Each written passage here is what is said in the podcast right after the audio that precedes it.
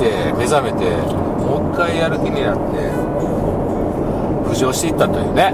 はいはいはやっぱあの地獄にこうなんか落ち込んでいってもう俺の人生終わりやなってこういもうもうなんかお先真っ暗みたいなうん。そんなあのもう見えないもう孤立無縁無縁の時代があってそこでまあ一筋の光を見つけて一人の人ってやって、まあ、それがまあ中村文明さんやったけど、はいはいでやっぱりそういう目の前の人の講演聞いたり CD 聞いて自分のなんかやる気の火がついて、ね、今があるわけやから,、はい。今もそれまでの自分がもうそこでもう終わったと。で第二の人生が始まったよね。うん。だから僕は本能寺の変異を言うてんね。んけどね、はいはい。はそういうをね、まあ、ちょっとこう信長さんやから。いそうですね。ね、はい。ちょっと絡めてね。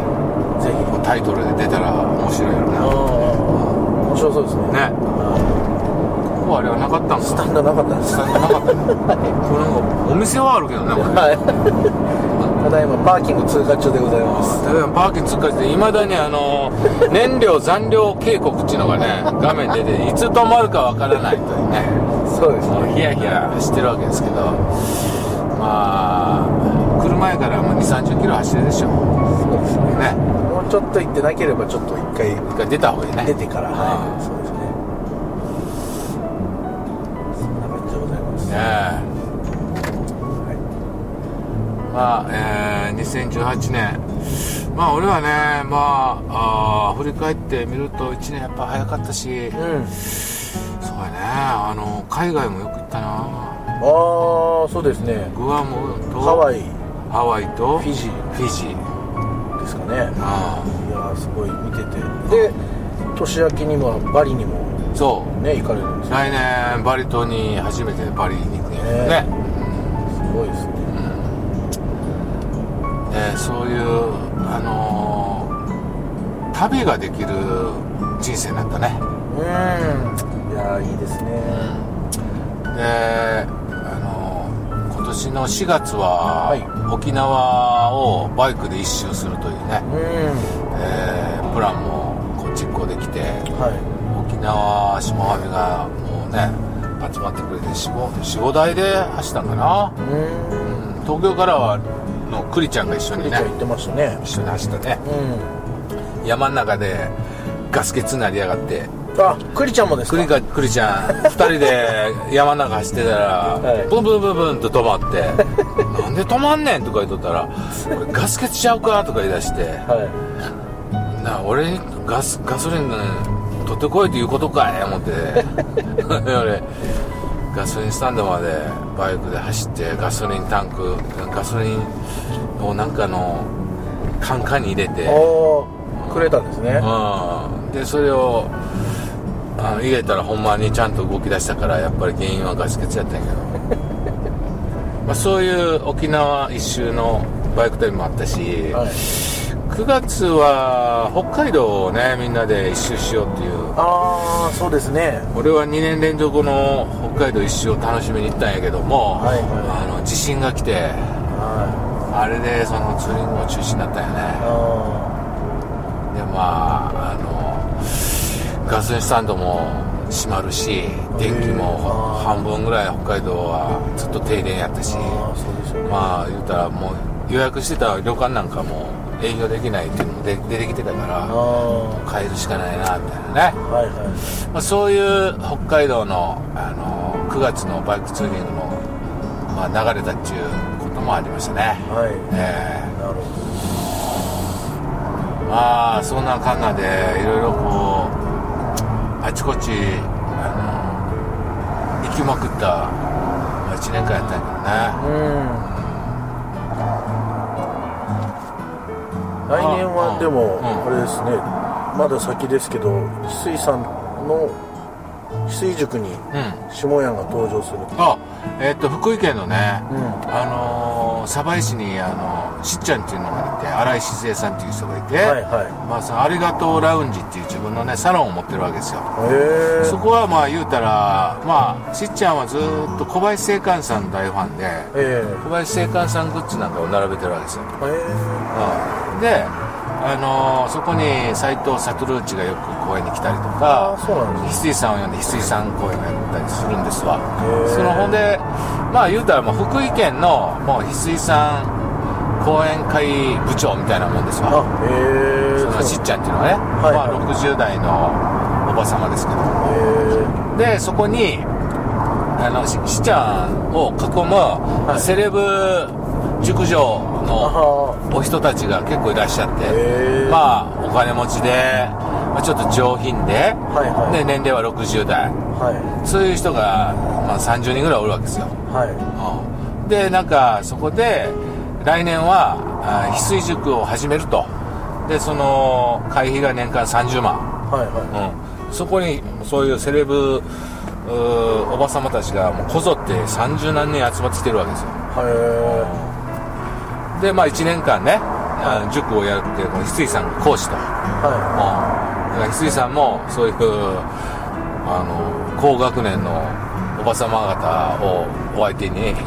語るわけだけど、あのでそこにまあ俺があの11月いつも福井ワンデーで行くから、はい。そこぴったりあの日程が合うからその日にあの翡翠さんと対談してくれませんか？みたいに言われたからいやもちろん喜んでいることで,、はうん、で今年も俺はそこであのお好み焼き下津キッチントークラブやったのいああそうなんでその、あのおばさまたちに、はい。まあ、30人ぐらいの人たちに、あのお好み焼きをねはい。作ってあげて、うん。あの美味しい美味しいって言って食べてもらってうその後俺のこうギターの弾き語りトークライブしたわけですよ。はい。そしたらもうおばさま方がみんなもう目がハートになりましたね 渋谷渋谷かっこいい。みたいな。また来てみたいな。言われて。もうしゃあないな。来るかな。みたいな。まあほんまにね。あのまあなんていうかもう明るい人たちばっかりが集まってきてるから幸せな空間ですねあれは。ほぼほぼほぼ女性ほぼほぼじゃ男 の人1人か。へー。あとはみんな30人女性ばっかりみたいな。うん。まあまああの高年齢のねはい。60代の俺から見ても年上の人ばっかりやからね。はまあそこであの翡翠さんの了解を得ずに大丈夫なんやったらいやもうあの翡翠さんはしっちゃんにかかるともう言いなりだから。そうなんですね。何でも言うことを聞きはるから大丈夫です。みたいないそのしっちゃんとはもう長いんですやそう下はみ歴も長いしね。昔へまあ福井はあの毎年ワンデーセミナーに行ってて最初1回目ぐらいに来てくれたんかな。一応下はみであるしね、うん、講演会にも来てくれたし。はうんや本当全国にいますからね。うん。もうあれ？あとうん。あれ山口県とかも行ったんですか、山口県はこ今度行く予定やな。まだ決まってないけど。はいはい。あの何回かはほら通ったり遊びに行ったりしてて、はい。ワンデーは一回中止になったままになってるかああなんか3軒ぐらいありましたよねうん。一時、山口。ら秋田秋田はないんじゃん。熊本あ熊本じゃない鹿児島もあって、うん、その2つ九州は全部やったよあやったんですね。あじゃああと、じゃあじゃああと2つですね、うん。多分その秋田とあの山口だけやと思う。だけど、まあ最近あの山口県といえばあ岩国のはい。絵手紙の先生の友ちゃんがねああそっかじゃあもう。あと西本もおるしね。じゃあもう時間の問題。時間もねどっかタイミングが合えばね。そうですね。山口ワンデーセミナーっていうのをね。はあの一回やろうって言っとったんが俺の休業で幻になっていああはいはい。ありましたね。えーまあ俺はあのよく山口県をバイクで走ってるからはい。角島大橋っていうのがめっちゃ日本一綺麗な橋があのなんか真っ青な海の上にねビューッとこう橋が渡っててそこの絶景が日本一美しいっていうことでね。いつもそこに走りに行くから。で今年はねあのーえっと広島ワンデーが決まったんですよ。広島のあの、えドラミちゃんっていう人がいて。ああはいはい。どっかでおったんやな。はい。お名前聞いたことあります。聞いたことはであそうですね。高槻湾でいや高槻の講演会にスタッフで入ってくれはってあってであのワンデーを広島でやってほしいんですけど行ってもらってね。で広島にはまあ何人も下半がいるからいうん。条件が合えばいいですよみたいな。うん。でその帰りにあのともちゃん家に泊まりに行こうみたいなね。なるほど。はいはい。へえそそれが4月かな。広島ワンデーが4月にやるのでうん。4月ぐらいではもう春が来て暖かくなってるやろからまたバイクで走りに行こうみたいなね。うん。いいですね。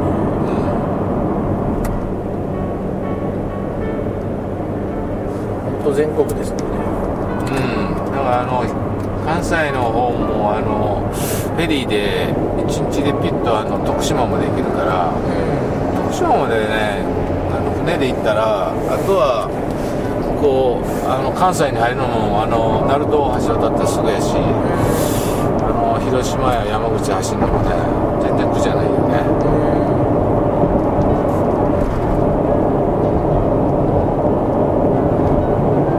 さあまあそんな、えー感じでね、えー2018年を過ごしてきましたが、はいえー来年はどうですかなん、えーそのまあ翡翠さんと北川さんのコラボ講にはい。